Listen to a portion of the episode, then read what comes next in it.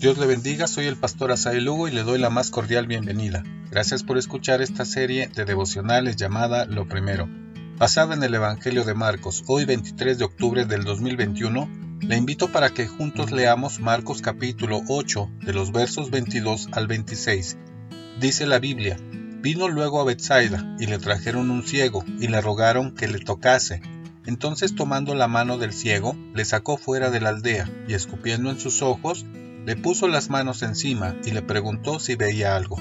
Él, mirando, dijo, Veo los hombres como árboles, pero los veo que andan. Luego le puso otra vez las manos sobre los ojos y le hizo que mirase, y fue restablecido, y vio de lejos y claramente a todos, y lo envió a su casa diciendo, No entres en la aldea, ni lo digas a nadie en la aldea. Reina Valera 60. Otra versión del mismo pasaje dice, llegaron a Bethsaida y trajeron a Jesús un ciego y le rogaron que lo tocara.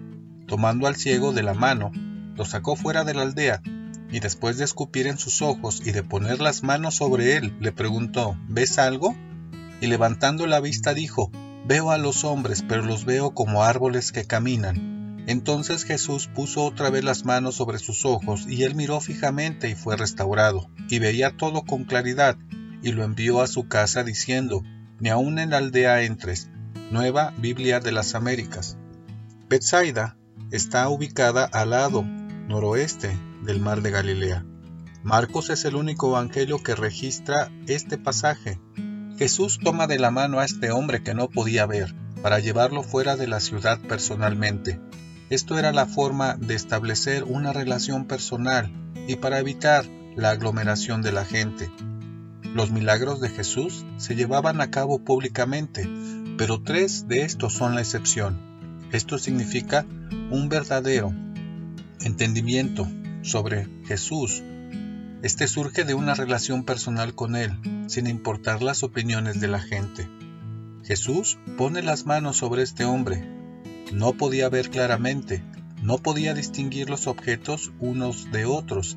Veía a los doce discípulos como si fueran árboles. Jesús le pregunta si veía algo. No por el resultado, sino por causa de los discípulos. Jesús vuelve a tocarlo y el hombre ve claramente. Este es el único milagro que se registra en los evangelios que se hizo en forma progresiva. La vista se usaba como una metáfora de la comprensión. El milagro describe la comprensión correcta, pero incompleta de los discípulos que aún no podían ver con claridad. Su vista era deficiente, como la que tenía este hombre. ¿Cuáles son las enseñanzas para nosotros en este día?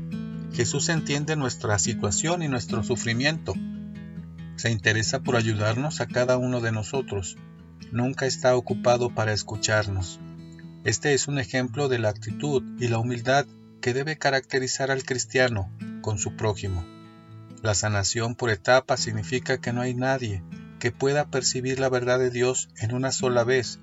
Cuando aceptamos la salvación, iniciamos una etapa de crecimiento a la madurez. Podemos ver y conocer más a Jesús, podemos ver claramente las cosas, comprendemos cosas que antes no entendíamos.